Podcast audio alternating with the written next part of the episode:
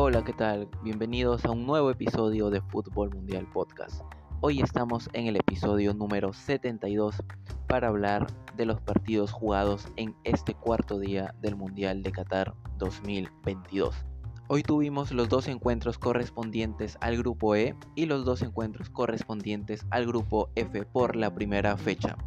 Así que vamos a repasar ya sin más los encuentros primero en orden obviamente comenzando con el grupo E. Así que vamos con el partido que se jugó primero de este grupo, que fue el encuentro entre las selecciones de Alemania y de Japón. Este fue otro partido con un resultado sorpresivo. Alemania obviamente era la favorita, sabíamos que Japón no iba a ser un rival fácil, porque es una selección que tiene a muchos de sus jugadores eh, en clubes europeos, en las principales ligas como Hamada, Kubo, entre otros, y pues sabemos que es un rival que corre mucho, que tiene mucha entrega, mucho sacrificio, compromiso, disciplina en el campo, y eso eh, genera que sea un rival muy difícil de vencer. Bien, antes de empezar con el resumen, vayamos a repasar las alineaciones de ambas escuadras. La selección alemana jugó con una especie de 4-2-3-1.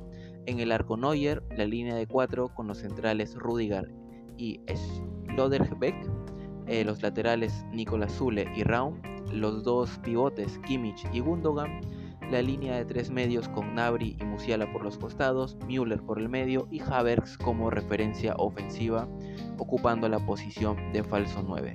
Japón por su parte arrancó con un 4-2-3-1 también, con Gonda en el arco, línea de cuatro defensores con Nagatomo, Yoshida, Itakura y Sakai, los dos pivotes Endo y Tanaka, más adelante Kubo e Ito como atacantes por los costados, Hamada, el jugador del Eintracht de Frankfurt, como eh, media punta y Maeda como referencia ofensiva. Bien, yendo al partido, eh, Alemania empezó controlando el balón, Japón recuperaba e intentaba contragolpes rápidos y eso se puede reflejar eh, al minuto 8 porque Japón anota pero le anulan el gol. En una pérdida de Alemania, un balón que recupera Japón, se lanza con un contraataque muy rápido, Ito va por la derecha, manda un centro para Maeda, que termina pues eh, metiendo el balón, pero eh, el offside que cobra el árbitro hace que el gol sea inválido. Luego más tarde hay un cabezazo de Rudiger también en una pelota parada. Sabemos que Rudiger es un jugador que a pesar de ser central va muy bien al balón aéreo cuando se trata de ataque y pues es una de las armas de Alemania para intentar anotar en estas jugadas de córner. Sin embargo, el balón se iba desviado. Eh, poco a poco Alemania fue tomando la posición y el control del partido. Japón se limitaba a defenderse. Le estaba costando ahí un poco ya el tema físico por todo lo que corrió durante los primeros minutos. Alemania tenía un 4-2-3-1 eh, al inicio del partido, pero cuando atacaba esa formación se convertía en un 3-4-3 mucho más ofensivo. Al minuto 29 hay una jugada de peligro en el área de Japón, donde eh, que le quedan varios rebotes a los delanteros de Alemania, sin embargo la defensa japonesa y el portero terminan rechazando todos. Al minuto 31 hay un balón de Kimmich para Raum, que es un balón filtrado picado. Raum le gana la posición al defensa japonés y cuando queda mano a mano contra el portero eh, lo termina tocando y pues cobran penal a favor de Alemania. Al minuto 33 lo iba a cobrar Gundogan, eh, un penal bien pateado al palo derecho del arquero, el portero se lanzó al otro lado y Alemania se ponía en ventaja eh, en este partido. Un resultado justo hasta ese momento porque Alemania había sido superior, Japón se había apagado y el conjunto teutón tenía el control del partido. Ya cuando se estaba acabando el primer tiempo, al minuto 49, es decir, 45 más 4 en el tiempo agregado, hay un gol anulado a Havertz. Eh, primero hay un remate de Kimmich, luego otro remate de Nabri, que es más un centro, y Havertz simplemente tenía que empujar el balón. Pero cuando lo toca estaba en fuera de lugar, así que el árbitro termina anulando el tanto. Luego al minuto 51, eh, también el agregado del primer tiempo, hay un centro de Nagatomo y un cabezazo de Maeda que se va cerca del palo izquierdo de Neuer. Así terminaba el primer tiempo con Alemania siendo totalmente superior a Japón y mereciendo la victoria. Sin embargo, en el segundo tiempo las cosas iban a cambiar. Al comienzo eh, empieza a dominar a Alemania como había terminado el primer tiempo.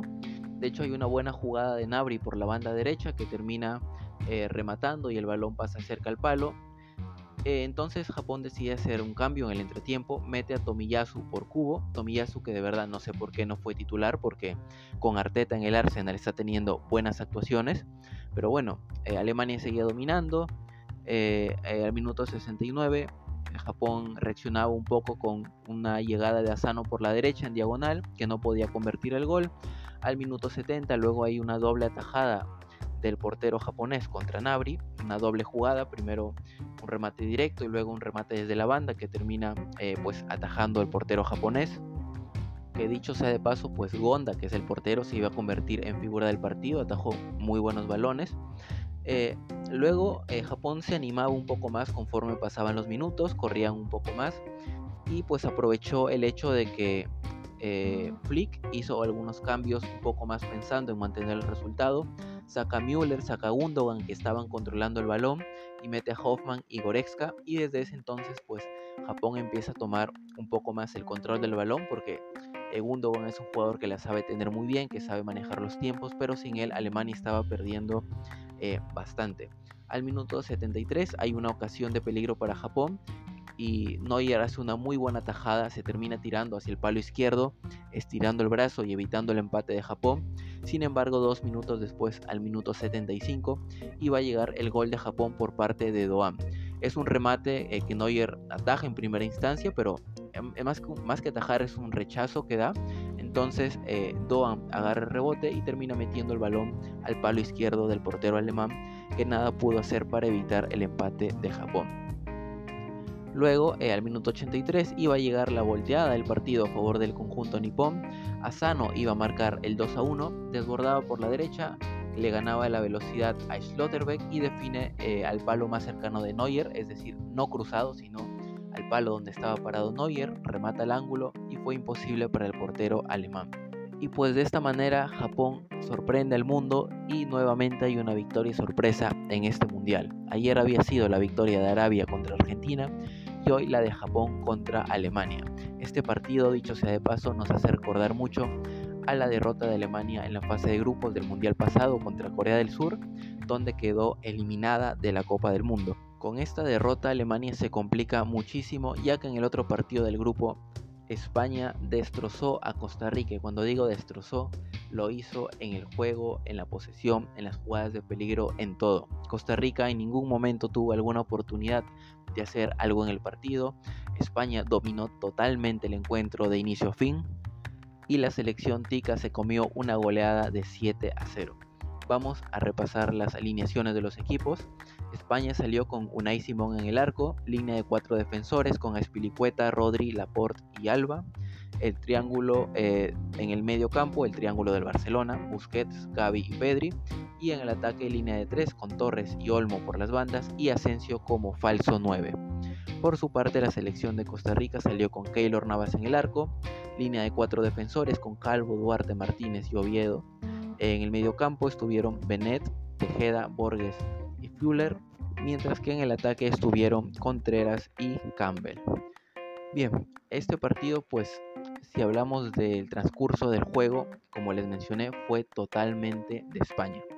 Tuvo el balón, supo cómo hacer daño, tuvo esa efectividad que muchas veces se le ha echado en cara porque le cuesta meter goles a España, pero hoy hizo hasta además. Eh, vamos a repasar las jugadas más importantes del partido. España manejaba el balón, recuperaba rápido, como les dije, Costa Rica no tenía ninguna posibilidad. Al minuto 5 iba a generar la primera jugada de peligro, un buen balón de Pedri a la espalda del defensa Oviedo y Dani Olmo llegaba en diagonal por la derecha, pero no podía convertir. Luego, al minuto 9 iba a haber otra jugada, un buen balón de Pedri nuevamente, esta vez para Asensio, que remataba el palo izquierdo de Navas, pero el balón se terminaba yendo muy cerca. Ya al minuto 11 iba a llegar el primer gol de la Roja, eh, lo iba a marcar Dani Olmo. Un golazo, véanlo si es posible. Muchos toques del balón antes de mandar el pase final eh, al borde del área, bailaban en Costa Rica. Eh, viene Gaby, manda un balón picado, un buen control de Olmo que se termina dando la vuelta hacia la izquierda, aguanta al defensor y define tocándola de una manera muy sutil, imposible para Navas y marcaba el 1-0 a favor de España. Luego del gol, Costa Rica trató de mostrar algo de reacción, de tener el balón, de atacar, pero no podía porque España recuperaba demasiado rápido. Al minuto 21 iba a llegar el segundo gol de España. Esta vez Marco Asensio sí iba a rematar bien. Es un balón largo de Busquets a Jordi Alba que llegaba por la banda izquierda, manda un buen centro y Asensio de primera remata al palo izquierdo de Navas imposible, aunque el portero Tico se eh, estiró, no pudo llegar y España ya ganaba 2 a 0 al minuto 21. Eh, el tercer gol español iba a llegar por medio de un tiro penal, una falta contra Jordi Alba en el área, le terminan tocando el balón y lo tumba, el árbitro pita penal y el encargado de patear es Ferran Torres que da ese saltito antes de rematar y ponía el 3 a 0 porque Navas se lanzaba al palo contrario y Ferran embocaba el penal de una manera muy sutil. España ganaba 3 a 0 y de esta manera se iba a ir al descanso. En el segundo tiempo el juego fue el mismo, España dominó totalmente e iba a marcar 4 goles más. Al minuto 54 Ferran Torres iba a apuntarse un doblete para marcar el 4-0 a favor de España. Una jugada en la que Gaby viene por la derecha, hay una diagonal de Ferran Torres también por el lado derecho que viene entrando. Eh, Oviedo y Keylor Navas salen mal, se estorban entre sí, si pueden ver la repetición, se chocan ambos, eh, y Ferran Torres termina quedándose con el balón, dándose la vuelta, girando y rematando para poner el 4 a 0. Al minuto 75 iba a llegar un golazo de Gaby. Eh, le mandan un balón filtrado a Morata que no puede definir, pero la aguanta y eh, se voltea, mira hacia atrás, ve que Gaby venía, le deja el balón con un balón largo y Gaby desde casi fuera del área remata de primera eh, con la derecha, le pega con un costado y el balón se va hacia el palo izquierdo de Navas que se queda parado porque nada puede hacer ante tremendo golazo. Al minuto 90 iba a llegar el sexto gol de España. Soler eh, tras un centro de Nico Williams, Keylor da rebote y Soler simplemente tiene que empujarla para marcar el 6 a 0. Y el 7 a 0 iba a llegar al minuto 90 más 2 esta vez iba a marcar Morata, que no había empezado el partido como titular, pues porque viajó a Qatar con muchas dudas debido a una lesión. Sin embargo, iba a marcar un buen gol. Eh, tocaron Nico Williams, Morata y Dani Olmo se la devuelve a Morata, que remata el palo derecho y marca la goleada 7 a 0 a favor de la selección española. Una Costa Rica sin ideas que ni siquiera remató al arco. Si repasamos las estadísticas, vemos eh, posesión de balón 82% para España, 18 para Costa Rica, 17 remates para España, 0 para Costa Rica. De esos 17 remates de España, 7 fueron al arco y los 7 fueron gol. Y para Costa Rica, eh, ningún remate al arco, ni siquiera, ni siquiera al arco ni fuera del arco. Costa Rica no tuvo nada que hacer, fue totalmente superada. Y si revisamos el número de pases, España hizo 1060 y Costa Rica solo 231. Una paliza por donde la veas. Este grupo E por el momento queda con España líder con 3 puntos, Japón segundo lugar con 3 puntos también, pero la diferencia de gol es mayor para España, Alemania tercer lugar con 0 puntos y Costa Rica cuarto lugar con 0 puntos. La siguiente fecha España se enfrenta a Alemania en probablemente el que va a ser uno de los mejores partidos o si no el mejor partido de esta fase de grupos y Japón se medirá ante Costa Rica. Bien, ahora sí pasemos al análisis de los partidos jugados por el grupo F. Bien, eh, el partido que se jugó más temprano de este grupo fue el que disputaron Croacia y Marruecos. Bueno, eh, partido 0 a 0, tercer empate a 0 del Mundial. Ayer empataron México y Polonia 0 a 0 y también eh, Dinamarca y Túnez. Hoy día el empate se dio entre Croacia y Marruecos. Un partido, a pesar del cero, bastante entretenido. En Croacia, Modric, como siempre, destacando. Fue el que más intentó siempre, incluyendo su famosa bicicleta, tratando de ir al ataque, destacando al equipo. Pero pues no hubo respuesta positiva por parte de la actual subcampeona del mundo, ya que eh, Marruecos también salió con todo. Ahí destacaron mayormente eh, Hakimi y Ziyech por esa banda derecha, Ahorita vamos a repasar las alineaciones pues para tener una idea de cómo salieron ambos equipos rápidamente. Eh, Croacia salió con Livakovic en el arco, línea de 4 con Sosa, Guardiol, Lobren y Juranovic. En el medio campo, Brozovic como pivote, Modric y Kovacic a sus costados. Y en la delantera, Perisic, Kramaric y Vlasic. Por su parte, la selección de Marruecos salió con Bono en el arco, muy buen partido del portero del Sevilla. La defensa estuvo conformada por Hakimi, Aguert, Saiz y Masraoui, que salió lesionado, dicho sea de paso.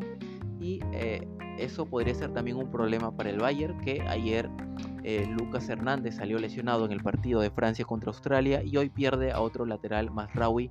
Veremos si es una lesión grave o no. Luego Marruecos en el centro del campo estuvo Anrabat como pivote defensivo, Ounahi y Amalá eh, a sus costados y en el ataque estuvieron por las bandas Ziyech y Boufal, mientras que el delantero del Sevilla, Ennesiri, fue la referencia en el área.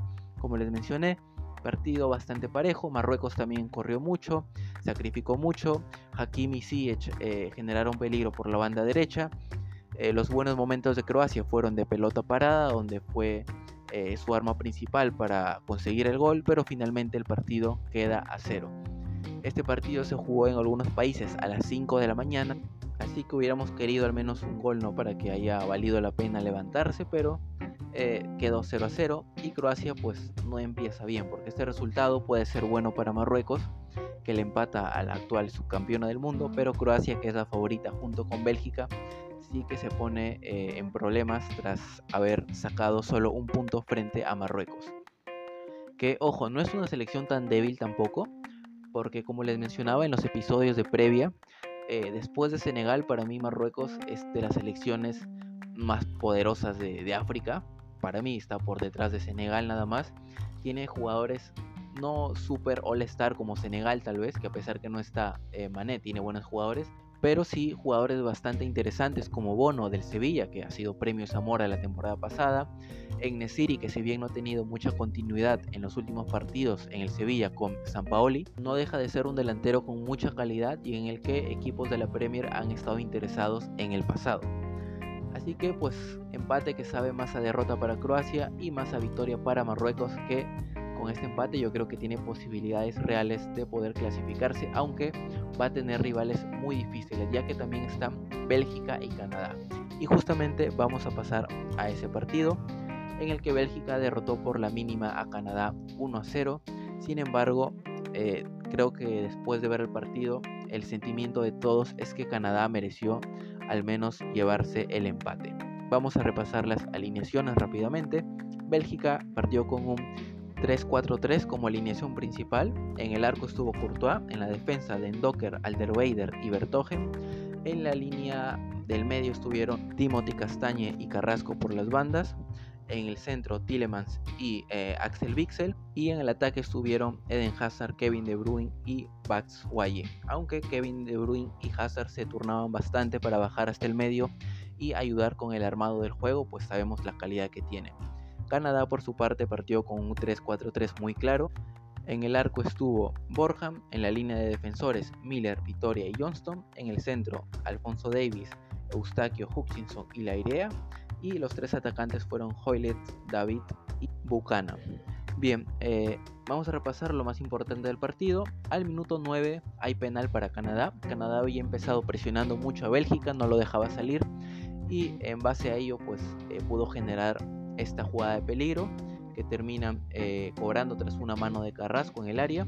Penal para Canadá, pero sin embargo el tiro de Alfonso Davis iba a ser atajado por el mejor portero del mundo, Thibaut Courtois salvando esta vez a su selección. Luego eh, Canadá presionaba un poco con un rombo ahí adelante. Hasta ese momento el número de remates eran 7 para Canadá y solo uno para Bélgica. Hay una situación en la que Hoyle termina rematando y el balón se va cerca al palo derecho de Courtois. Luego al minuto 23 Bélgica responde con un contraataque de Hazard que la termina dejando para Batshuayi que define mal.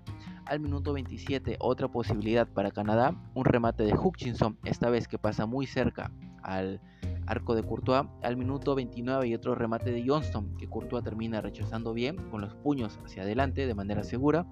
El partido se volvía de ida y vuelta, sin embargo Canadá tenía un poco más de claridad al acercarse al área de Bélgica. Sin embargo, como dicen, el fútbol no siempre es justo y Bélgica iba a encontrar el único gol del partido al minuto 44. Ya terminaba el primer tiempo y Alderweider decide mandar un buen pelotazo largo en el que Batshuayi termina ganándole la espalda a la defensa de Canadá para rematar y poner el 1 a 0. Primer tiempo, Bélgica se iba ganando aunque tal vez no lo merecía y Canadá pues sufría la falta de eficacia. En el segundo tiempo, Canadá poco a poco empezó ya también a dominar el partido para buscar el empate contra la selección belga, tuvo mayor cantidad de remates. Por su parte, Bélgica intentaba defenderse con la posesión de balón y tratar de salir rápido.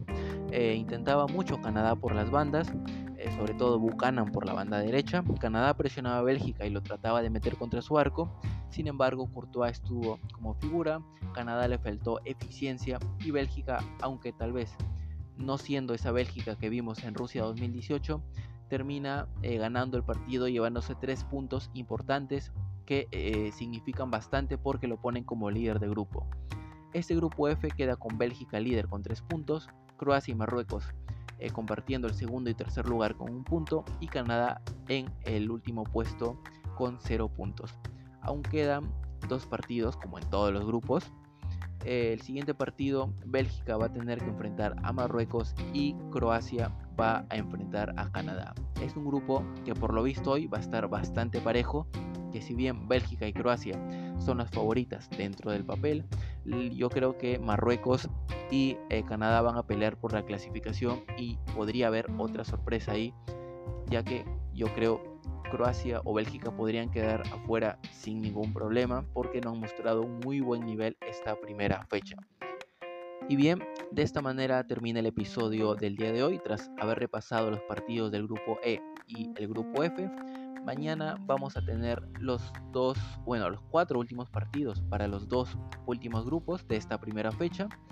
Van a jugar los equipos del grupo G y el grupo H. A primera hora se juega el partido por el grupo G entre Suiza y Camerún. Luego Tres horas después se juega el partido del grupo H entre Uruguay y Corea del Sur. Luego, tres horas después también, Portugal juega contra Ghana para completar los partidos del grupo eh, H. Y Brasil con Serbia van a protagonizar el partido estelar del día jueves, cerrando así la primera fecha de todos los grupos en este Mundial de Qatar 2022. Bueno amigos, si les ha gustado este episodio, ya saben que pueden encontrarnos y suscribirse en las plataformas de podcast como Spotify, Anchor, Google Podcast, Breaker, Radio Public y Pocket Cast. También nos pueden escuchar en YouTube. Ahí estamos como Fútbol Mundial Podcast. Pueden suscribirse y activar la campanita para que no se pierdan ningún nuevo episodio. Y en las redes sociales estamos como Fútbol Mundial Podcast en TikTok e Instagram. Y en Facebook estamos como Fútbol Mundial. Soy Javier Salinas. Muchas gracias por haber escuchado este episodio y nos vemos en el siguiente. Adiós.